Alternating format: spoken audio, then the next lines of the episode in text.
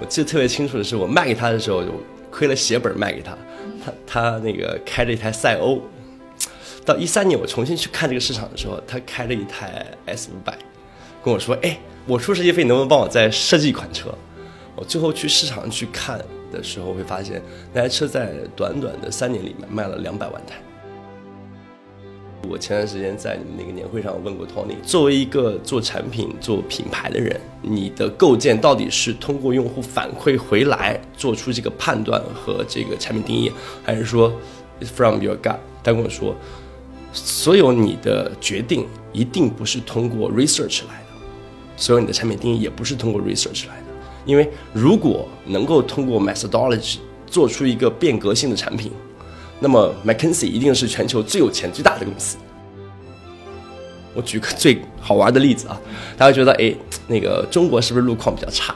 但其实不是，我们真正这个呃底盘调校、这个适应路况最多的地方是哪里？是那个意大利，因为意大利中心城区里面各种石板路、各种大石头，但是你其实中国的铺装路面的这个这个品质是很好的。一线城市的个人用户，他出行的单次距离是短的，反而在很多小城市、三四线城市，他单次出行距离超过二十公里。因为出行这件事情，不管你身在北京、身在上海，还是在盐城，还是在安徽，比如合肥，拥堵这件事情，并不是只是一线城市才有的，反而很多这个小城市在上下班高峰期，整个城市的交通是完全 stuck 住的。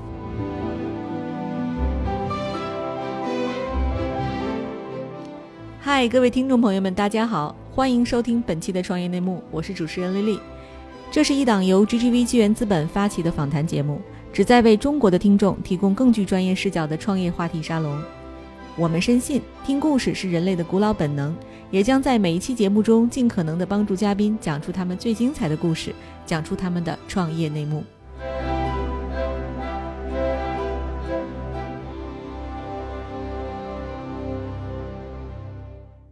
呃，本期我们请到的嘉宾是城市智能出行品牌小牛的联合创始人 Token，以及 GGV 纪元资本的管理合伙人 Jenny 李宏伟。嘿，大家好，我是那个小牛的 Token。大家好，我是 GGV Jenny。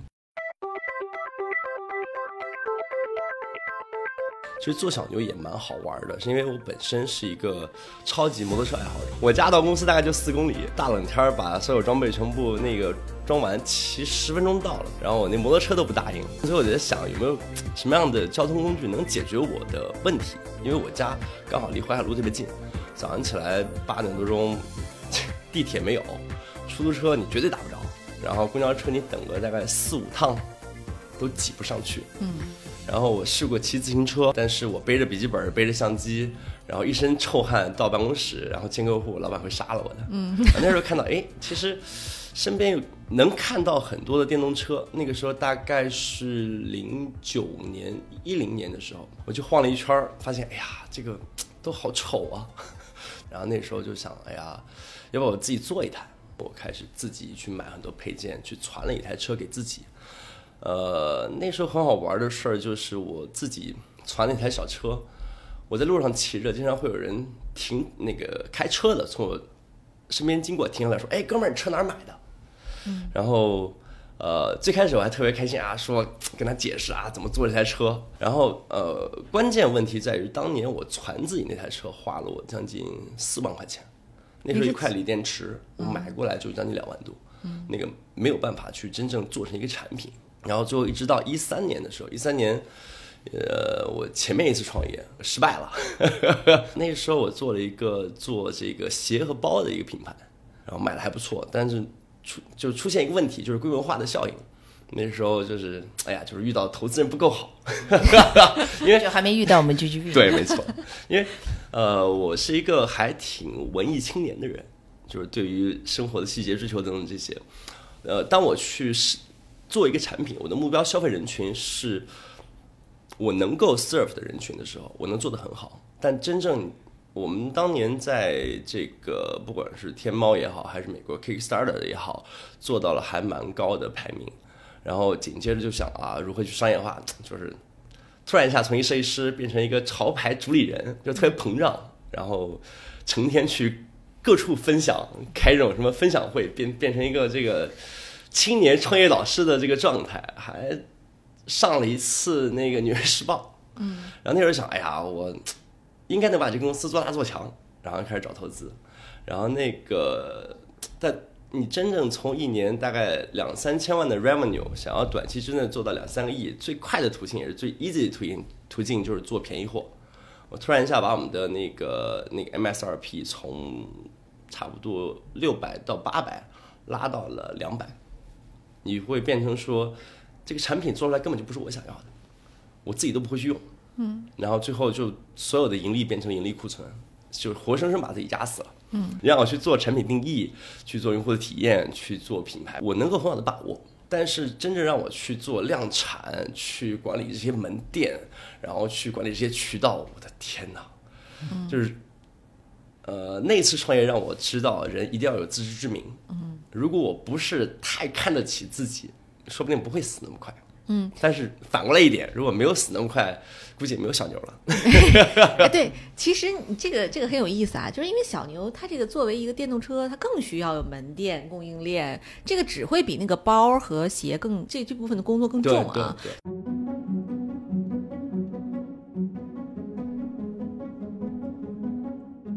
呃，我当时是一三年的时候，把之前那个公司烂摊子该卖卖。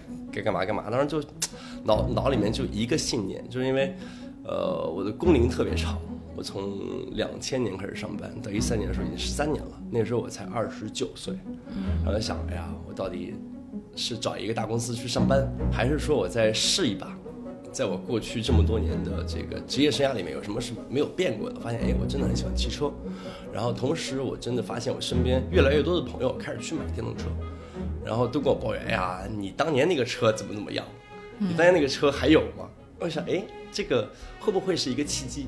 刚才我算了一下，就是您呃一三年其实是这个已经有二十九岁，那你工作十三年，那意味着其实你呃十十六岁开始上班是吧？因为以我对坚尼的了解，他其实 看项目他都是那种高大上博士什么，就坚尼你怎么会跟 Token 有有交集呢？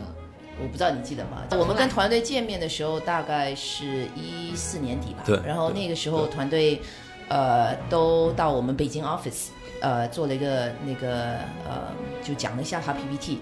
这是我们这么多年来看到的最长的 那个 PPT，一百多页啊，我我记得，反正很长。然后从头从产品到市场到怎么销售，到后续的供应链。呃，整个产品的路径，那个整个设计的感觉，其实都讲得非常清楚。其实我现在回想起来的话，呃，当时你们要做的事，其实你们后面都是一一实现了。但当然，作为一个呃投资人呢，其实我们也理解啊，呃，很多投资人就像丽丽说的啊，就可能会呃高大上一些，会投那个背景比较亮丽的那个创业者。呃，但因为之前我也投过 YY，对吧？我也知道庞大的用户其实是屌丝用户，是大部分投资人不玩游戏，但其实大部分中国人玩游戏。所以虽然我不是一个那个呃骑车的那个 那个呃 fanatic investor，但我们也是想去理解中国到底这个需求从哪里来。所以后续我们做了很多尽调，呃，因为我一直认为真正的市场一定要去问市场。呃，所以我们也跑了不一样的城市，呃，跟呃线上线下的潜在的用户者做了一些调研。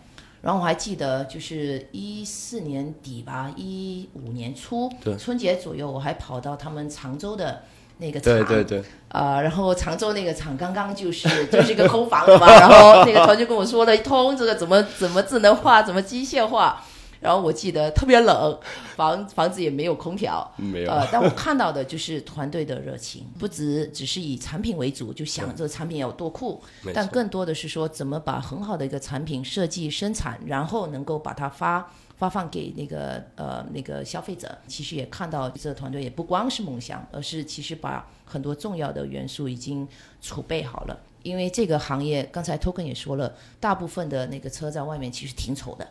不是一个你你提起来觉得很自豪的一个产品，所以我们觉得也时机也到了，就是说中国可以有自己中国的品牌。对，呃，那个时候中国品牌的崛起还是比较明显的，对吗？小米有国内的小米的手机，也是为了中国的那个消费者去呃设计的一款手机。所以，同样的，我们也可以看到，其实小牛也有这个呃潜在的空间，可以把这个市场能够占住。但重点就是它一定要有差异化的一个定位。对对，所以投资进去了。为什么刚才那个 Jenny 说看的可能最长的 BP，是因为我我大概三个月时间见了一百多个投资人。基本上你们听过的这个，就可能那时候啊没有渠道认识 Jenny，不然我也不会那么累了。他必须找到那个屌丝投资人。对，因为有个问题就是，这是一个在过去可能十年、十五年里面没有任何投资人关注的行业。我之所以做的那么细，把所有的市场内容全部做得很清楚，我要先 education，这个市场到底是什么？然后当我说 OK，现在中国市面上有两亿台电动车在路上跑的时候，啊，这么多吗？我觉得一年也就卖个。两百万台吧，中国那个时候销量是两千七百万台，嗯，就这一个巨大的这个这个市场，但是没有任何的，就是有一定专业背景度的人去关注。当你去做太高大上的东西的时候，它可能是一个大公司一个 opportunity，但绝对不是一个创业公司能够去解决的问题。嗯，你真正能够解决的，一定是你从你身边，你先有这个问题，然后再去看这个问题是不是值得被解决。因为在中国当年在做的时候，就是有些投资人啊，然后说：“哎呀，Token，我觉得你们团队背景特别好，你们干嘛不去做一小东西，去做一个这个这个，比如说做一个什么服务，对吧？呃，挖两亿用户回来，每个月这个每个用户这个收他一块钱，这不是两亿进来了吗？”我说：“这个，呃，你创业的目的一定不是，首先第一点一定不是为了赚钱。”除非你做金融的，如果你创业的初衷是赚钱，这件事儿一定做不成。第二件事情是你本身要对事件这件事情有足够的执念，就好像我说的，我真的见三个多月、四个月见了一百多轮的人，没有任何一个人能够说这个这个让我改变我想要去做这件事情，因为我找到了这个 opportunity，没有人去做，我只能说 OK，可能他们没有看到这个市场到底的呃 grow up 到底会有多少。可能性在哪里？但最后其实我是在这个认识了一男，然后最后老何，包括我们整个其实前期团队开始做的时候，大家都对这个市场不是那么的这有把握，因为在中国做一个廉价产品是很简单的。嗯，我记得当时有个投资人说：“哎呀，这个现在市面上的平均售价多少？”我说：“大概两千六七。”他说：“嗯，你们这事不行。”你们一定要干个一千九百九十九的，或者说啊，前期可以亏更狠，卖个一千六百九十九。我说这个造不出来，因为你做一个产品，特别是出行类的产品，你需要对用户负责。你要做到足够好的 quality 跟体验，你才能从你的所有的竞品中跳脱出来，去找到你要服务的人群。就有个理论，当时其实跟建宇也有在聊，包括我们整个团队在聊一件事情，就是。刚开始不要把太把自己想的这个这个这个太当回事儿。嗯，一个公司你上手能够这个服务的用户，也就是那百分之十。你你的目标可能是未来的我们说星辰大海 mass market，但是你上手做第一个产品就是 mass market 的产品，一定会死。我最开始定义就真的就是小牛只服务百分之二十左右的人。我能够花足够多的心思做到我的第一款产品能够得到用户的认同。然后我再去慢慢的拓宽我去服务的人群，嗯，这个过程其实，在很多行业里面是被被验证过的。就 Jenny，其实他的您投的项目里有两个都是这种，就他什么都没有的时候，您就投了，一个是刘丽说，一个是小牛。对，这其实有很多共同点。您觉得这个，就当时 Token 和团队是哪一点把您打动了？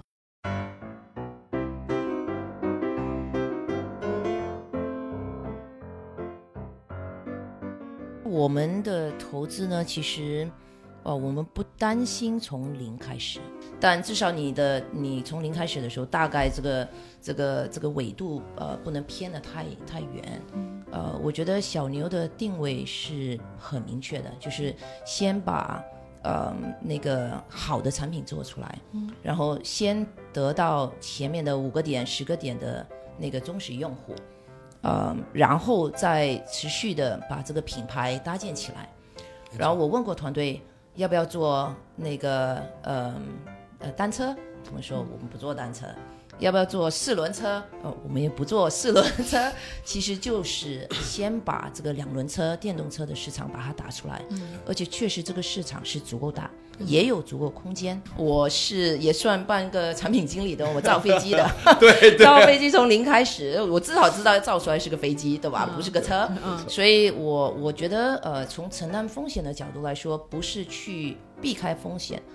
而是去理解这个风险。他们 Token 的经验、团队的经验，呃，你们在设计的时候已经不是第一款车了，其实已经有 N 多个那个呃一些一些呃版本呃在实实现啊，确实真正发布，对，可能是正式把发布算是第一个比较有量产的一个发布，但之前应该还是做过。因为哦，对，有一个点其实蛮好玩的，就是我不是零九年、一零年自己做过一台车嘛。开了一些模具，后来卖给了台州一家厂，一家专门就是他为电动车企业提供塑料的 components。嗯，我记得特别清楚的是，我卖给他的时候就亏了血本卖给他，他那个开着一台赛欧。到一三年我重新去看这个市场的时候，他开着一台 S 五百，跟我说：“哎，那个那个啊，我出设计费，能不能帮我再设计一款车？”我最后去市场去看。的时候会发现，那台车在短短的三年里面卖了两百万台，啊，就是你当时设计的那款。对，这个东西在于说，它其实是把所有的 technology 全部都去掉，它纯粹只是比一般的车稍微好看一点点。嗯，因为当年市面上的我们说爆款，第排名第一的叫小龟，是山寨那个 Honda 的，然后排名第二叫大龟，山寨雅马哈的，然后排名第三的是 Zoomer，是我在本田的基础上改的一台车，嗯，就发现哎。真正设计是能够在这个呃产品里面有附加值的。对，但其实，在当时的市场上，已经有很多的电动车品牌了，像什么爱玛电动车，人家还请了周杰伦代言，对吧？就是像小牛，这挑战挺大呀。就是这个中中间，你想过吗？一开始？就是供应链呐，其实就是最早的那份 BP 里面，就是有一些可能关系熟的投资人，就是看完之后直接骂街，你知道吗？就是说啊，前面说产品说什么，然后到团队一页，第一页就是我需要一个 CEO，第二页是我需要负责供应链的，需要负责市场的，需要负责什么？我说你你这给我钱我不要，因为这我觉得这个市场很好，我们有这个 inside，但你要不我去干这事必死。你说干死过一个了，对吧？对，我已经干死过一个了。然后你真正找到这个能够合得来的团队，一块儿有就是看到同样的这个这个目标，你才能把这事儿做成。这也是为什么，其实呃，我觉得当年这个决定特别重要，因为不仅仅当时刚开始做的时候，包括后来的两三年里面，其实杰尼帮了这个无数的忙。比如呢？比如你像我们团队曾经大概在一五年出过一些风波，然后到这个我们现在的 CEO 李岩，其实也是这个 Jenny 介绍的。嗯，对。然后这个，因为我是一个心特别高的人，就是虽然这个屌丝背景，但啊，起码这个 这个啊，微软啊，各种高大上这种啊，这个已经完成了自我认同的这个呃搭建。能够找到一个能跟我这个技能上互补，同时又互相内心认同的合呃合作伙伴真的很难。我们现在团队里面，其实呃可能很多公司啊，它的状态属于说，相对业务来说，它的涉及的面没有那么多的时候，它可以一个人或者两个人去管通盘的东西。但你去看整个做这种大型的这个产品跟制造的时候，它包括销售，它事无巨细。任何一个环节你做错了都有问题，不管是老何也好，不管是这个卡尔也好，不管是这个呃李岩也好，其实我们都是在各自的领域工作了，就是有很多很多这个经验，然后同时又互相认同对方。举个最简单的例子，就是呃很多时候产品开发的时候已经到很很后面的阶段了，李岩可能都不看这个产品到底长什么样。因为已经在磨难中，这个这个建立了互相的信任。所以其实你看，投资这个过程其实是伯乐一定要找到千里马，千里马一定要遇对伯乐。没错。对，要不要不然的话，就在我听起来这事儿也挺不靠谱的。对我我啥也没有，CEO 都没有，CFO 都没有，拜托你投钱还得给我找人，对吧？对。嗯。所以所以为什么我看呃刚才我说这个创业需要一定的信念，确实也需要 执念，然后好的产品。所以我想说的，其实小牛团队呃很不容易。呃呃，这个短短的四年里，确实经历了很多很多风波啊。我觉得这个风波还不只是只是说创业的艰难，对呃挑战，但也因为是这样呢，也让我看到了团队。其实这是我我我其实投资十八年下来投了挺多项目的啊，所以我们也看到了，其实我看到了，也也感受到了，这这是一个真的很想做事的团队。嗯，呃，看到了中国真正在创业圈里面是一个 brotherhood，对吧？就是对，刚好都是男的，就是就是兄弟情怀，为了那个使命去努力。嗯，而且不是一天两天，持续。三年四年，后面还得持续个 五十二十年啊！先把这话说出去。所以我愿意帮他们。所以在在看团队缺的一些所谓技能也好，人人才也好，其实我们也很努力去面试。因为我了解团队，所以我们找到匹配的成员，呃，相对来说是比较容易的。所以李岩进来的时候，其实就能够从运营的角度、资金管理的角度。呃，让公司再到第二、第三的一个阶段升级到这些阶段。我还记得当时李岩来的时候，就我们在在那聊嘛，说哎呀，这就是呃一。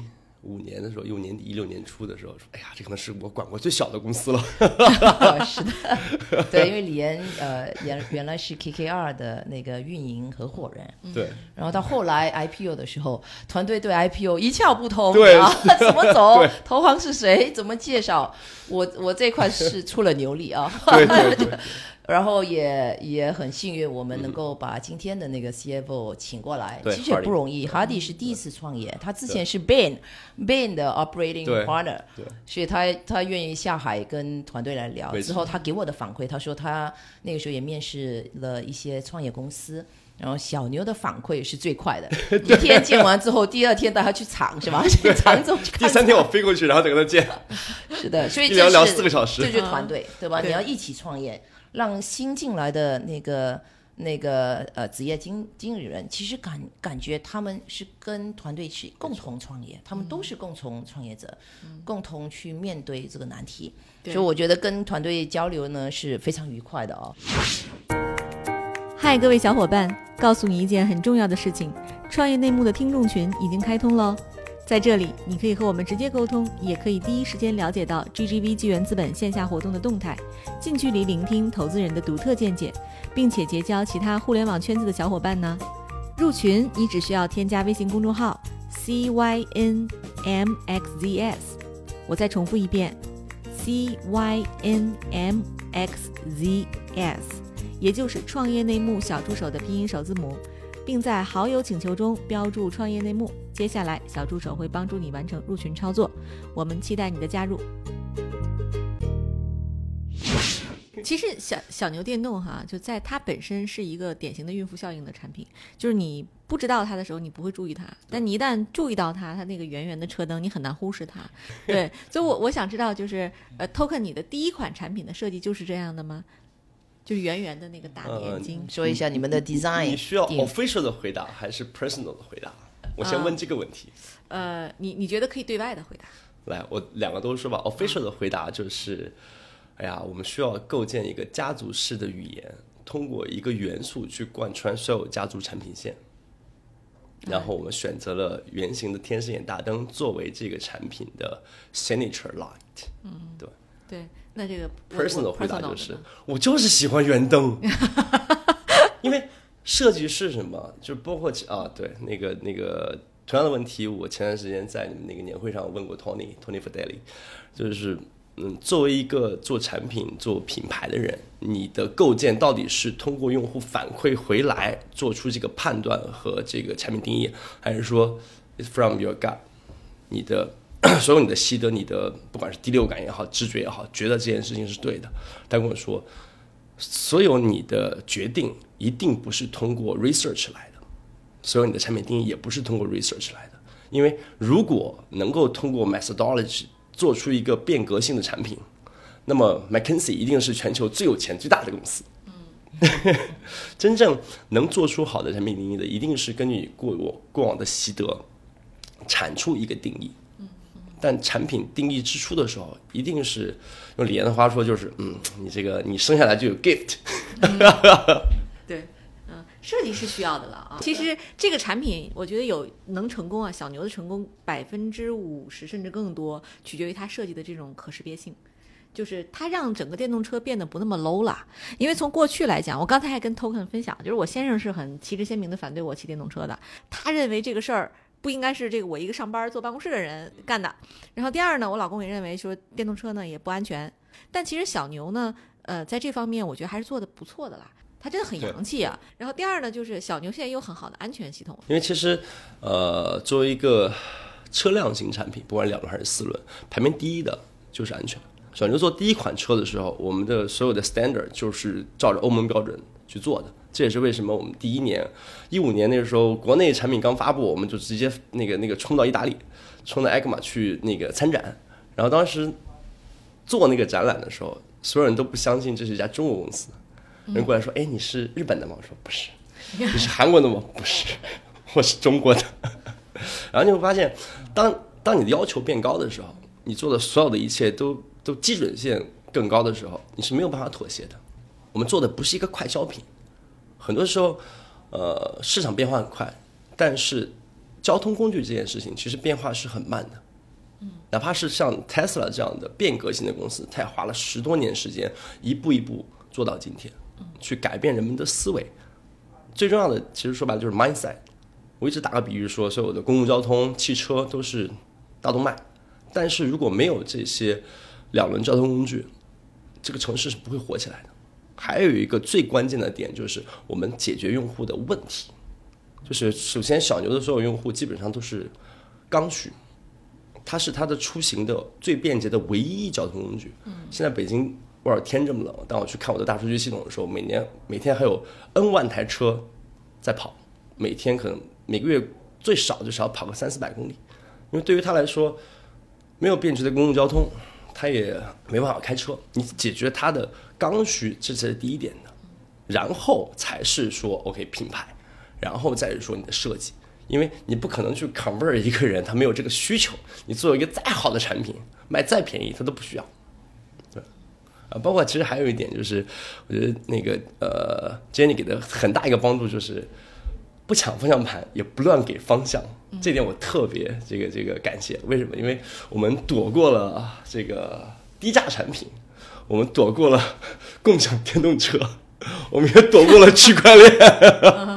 因为我觉得，就是很关键一个点，就是一个团队在创业的过程中，不能说稍微有一点成绩就开始去飘，开始想啊，我们要不要去这个延伸到更大的行业里面去？你本身在这个品类里面还没有做到。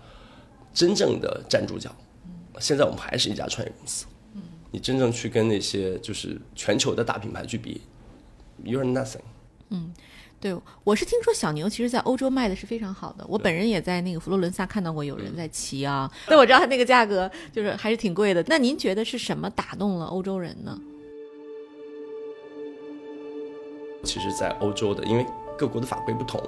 它的时速，它的整个电池电量，其实跟国内的 spec 就是它的配置是有差别的。所以说，在欧洲我们的市场售价就是很看起来很贵啊，其实就是 normal price。你定位高端的时候，你要去服务的人群对你的要求就会高。包括我们进欧洲的时候，我们选的第一个城市，其实欧洲最大的市场是意大利跟西班牙，但是我们进欧洲的时候，我们选择的第一个地方是德国，因为德国消费者是最挑剔的。你。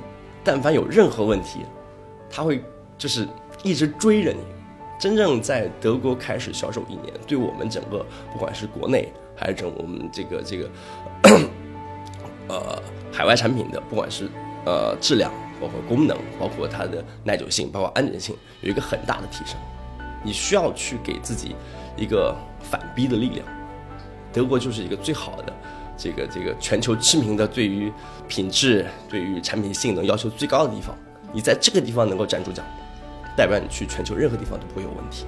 其实，对于中国品牌出海有最大的问题就是，呃，以前中国产品的印象就是 low quality，就是就是这个这个呃 cheap price，你产品卖的便宜，别人自然而然就会觉得你是一个很 low 的产品。我既然产品做到了足够好的品质。能够满足当地用户的所有的需求，我就会去做一个 fair 的一个合理的产品的定的这个定价。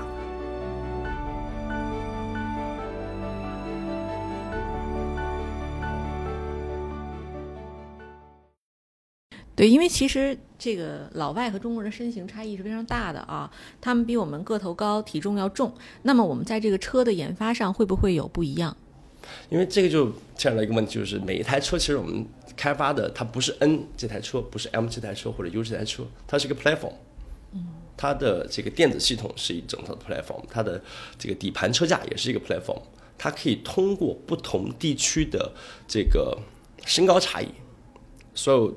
呃，不同地区的路况差异去做产品的 spec 的调整。我举个最好玩的例子啊，大家觉得哎，那个中国是不是路况比较差？但其实不是。我们真正这个呃底盘调校这个适应路况最多的地方是哪里？是那个意大利，因为意大利中心城区里面各种石板路，各种大石头，保护的好。对，但是你。其实中国的铺装路面的这个这个品质是很好的，基本上在德国可能会比较多的看到这样的路面，但是在你像在呃罗马，你像在米兰，你需要你的产品在一个极其恶劣的环境下使用，而且那边的天气就是这种海洋性气候，就包括这个呃细节到空气里面的盐碱度，嗯。都会导致你的产品哦，在中国可能骑三年都不会有一点这个锈生，在这个呃罗马，你车放一冬天，海洋性气候会把你的很多小的 screw 开始腐蚀，开始生锈。我说，哎，怎么会出现这个问题呢？你真正最后是去分析说，OK，每个地方都有每个地方的特殊的需求，你必须做这个。呃，本地化产品的 localization 才可能把这个产品在当地卖得好。就是大家普遍都认为这个电动车其实是没什么技术障碍的一个产品啊，所以对于小牛来讲，我们的护城河到底在哪里呢？呃，如果这么去，你让我真的一下举例出来，用户到底呃为什么去买小牛，我举不出来，因为这是一个从各个维度完成的一个 combination。我们一直是说小牛是一个最好的做 integration technology 的一个公司，是因为我们的电池的技术是从汽车行业来的，我们的所有的智能防盗，我们所有的车上的这些呃 传感器和 sensor，包括两 G、三 G、四 G，甚至我们现在在做一些五 G 的应用，它是从手机、从消费电子行业来的。我们所有的支撑悬挂系统是从摩托车行业来的。你真正能够把这个。所有的通用性科技融合到你的产品上，然后同时又有一个 fair price，才是你完成这个产品最终 integration 定义的最重要的点。嗯，很多时候在车这个行业里面，你会一直会看到，它一定不会去用最新的科技。嗯，你稳定性排第一。当我们去看飞机行业，去看汽车行业，所有的大型的产品的这个装备制造，它其实更多的是依托行业的整体的发展。嗯，对对，可能我补充一句吧，就是说，可能单看是一台车，但实际上小牛的商业模式它是车加它的那个应用，所以呃，实际上定位是 smart mobility，呃，就智能出行这一块。所以小牛跟用户销售，就他那个用户呃买完这台车之后，其实跟小牛是一直产生呃有关系的，有交互的。因为通过那个 app，你可以知道车在哪，你可以知道车的那个实际的系统的情况，呃，也有社区也有信息的分享，所以其实消费者买的可能初期是一种，呃，可能是因为看到设计、看到产品觉得很激动，哎，我也需要，我就对吧？同样的价格，我买一个小牛酷一些，也能够满足每一天的需求。可是从长期的角度角度来说，其实这用户跟这个品牌是一个持续。连接的一个一个关系，嗯，那当然我们希望这个关系可以后面可以延展出更多的玩法，对，呃，更多的那个交互。其实那个托克没说，小牛是有一个很大的粉丝团，有个 fan club，嗯，这个 fan club 呢是可以跟着我们托克，我们在做汽车路演的时候，其实到处不一样的城市去跑。我们我们在线上也有很多，对吧？我们小牛在雪地里啊，在什么沙漠里啊，就测试的结果。实际上，这都是一个嗯，对这个品牌建设的一个过程的持续共鸣的一个建设。很多时候就是我们经常会这个这个看到很好玩的事情，就是，哎，突然有个用户发来一堆照片，说，哎呀，我前段时间骑车去了趟西藏。我说啊，我们都不知道。骑电动车去西藏，从南宁去西藏的，从郑州去西藏的，充了几遍。他是每天大概骑行两百公里，就是他车上有块电池，然后再带一块电池。嗯。然后包括我们最狠的一个用户，骑电动车穿越可可西里。哦。因为我们，我就问他为什么你有这样的想法？他说：首先，呃，小牛在我的日常生活中是一个不可或缺的伙伴，在此之上，我会有我自己的个人的追求。我信赖小牛的产品，我愿意用这个产品带着他一起去完成我个人希望的一些梦想。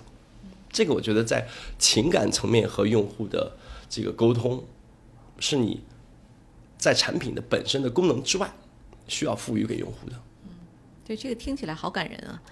就我说到改变啊，就是 Token，我因为我们现在在 GGB 的办公室录这期节目啊，这个 Token 你的样子，我感觉还是。我不知道有没有变化，就是你扎打着耳钉，然后穿着 hoodie，然后我觉得他是成熟了啊，还好多了是吧？有变化，还做了老爸，所以这个 已经成长起来了。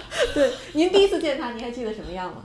呃，头脑那个，我觉得还是这个激情，激情四射，然后。头发都是竖起来的，绑起来的，就是一个酷酷的酷的样子吧。设计师的那个设计师的样子啊。然后每次问他在哪，就是都是在哪个偏僻的地方在 试他们的试车。呃，今天的 token 不一样，其实真的今天的 token 成熟了，长大了。这就是上市有有有城府了，并没有。对上市其实会不会对你有什么变化？其实并没有啊，外形呢？因为你现在要面对头发哦，对我为了上市路演，我把头发剪了。对，之前头发我应该比 Jenny 还长，对我现在还在这个重新留回来。对，因为很多时候就是人们说，就很多人觉得啊，上市啦，怎么怎么样，这个什么财务自由，并没有，这真的只是一个开始，因为你也就只不过做了四年，也就只不过买了几十万台车，你现在你的品牌也也没有说真正做到一个。国际性不可撼动的那样一个一个级别，未来路还有很长。如果大家都把上市当做是一个一个终点的话，我我会发现它其实是一个起点，对你自己的要求会比以前高太多太多太多。一年我现在还是会骑个三千到四千公里的小牛，因为每天上下班一个月就大概三四百公里了。我觉得其实还有一个比较好的一点是什么？就是像我们最开始说的，创业什么最重要？团队最重要，在。完成上市过程之后，我完全可以把我的时间回归到产品、回归到品牌上面来。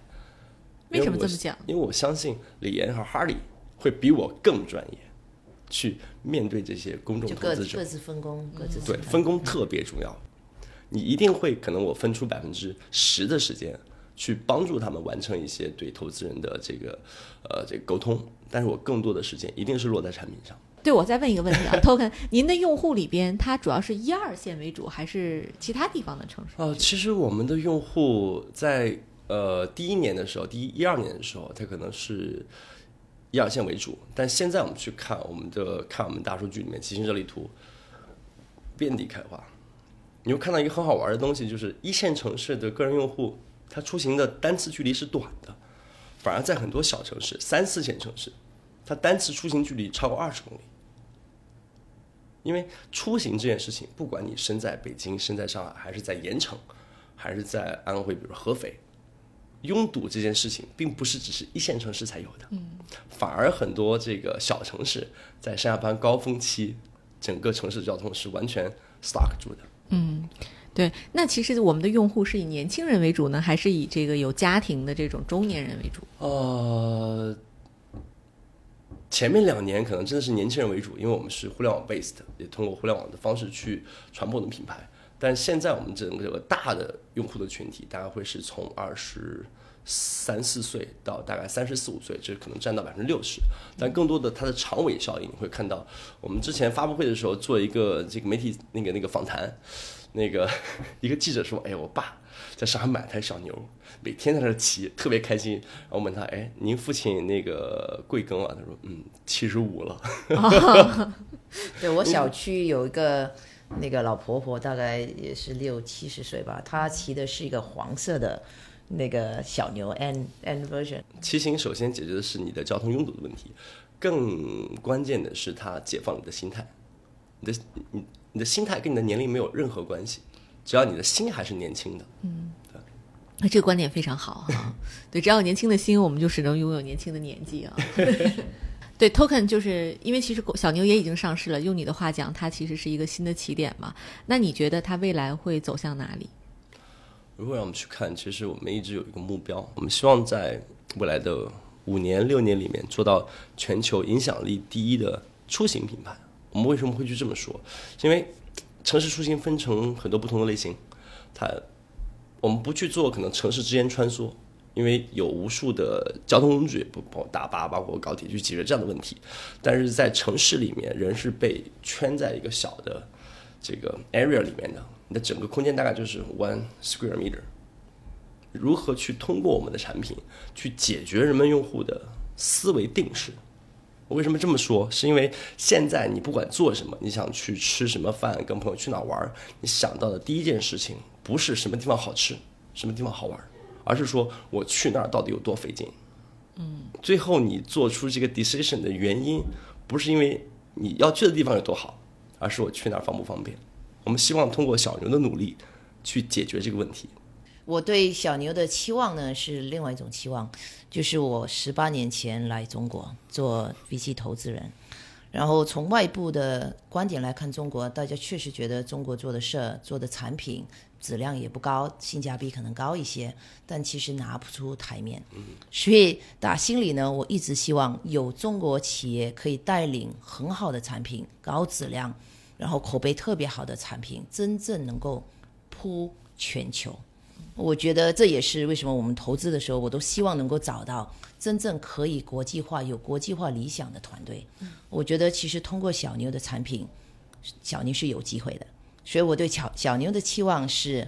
五年之后或者十年之后，我在我我出行或者旅游的时候，到任何而且我去的地方很偏僻啊，那个都能看到有小牛的车。我觉得把我们中国中国的品牌带到国际化，这是我最做 VC 会最兴奋的一点。所以如果小牛可以帮我成就这个梦想，那我会我会那个我觉得做投资就值得了。嗯，所以我我们一起期待这一天的到来哈。谢谢谢谢。好，好。本期的节目到此结束，谢谢大家，我们下期再见。好，好，谢谢大家。嗯，Cool。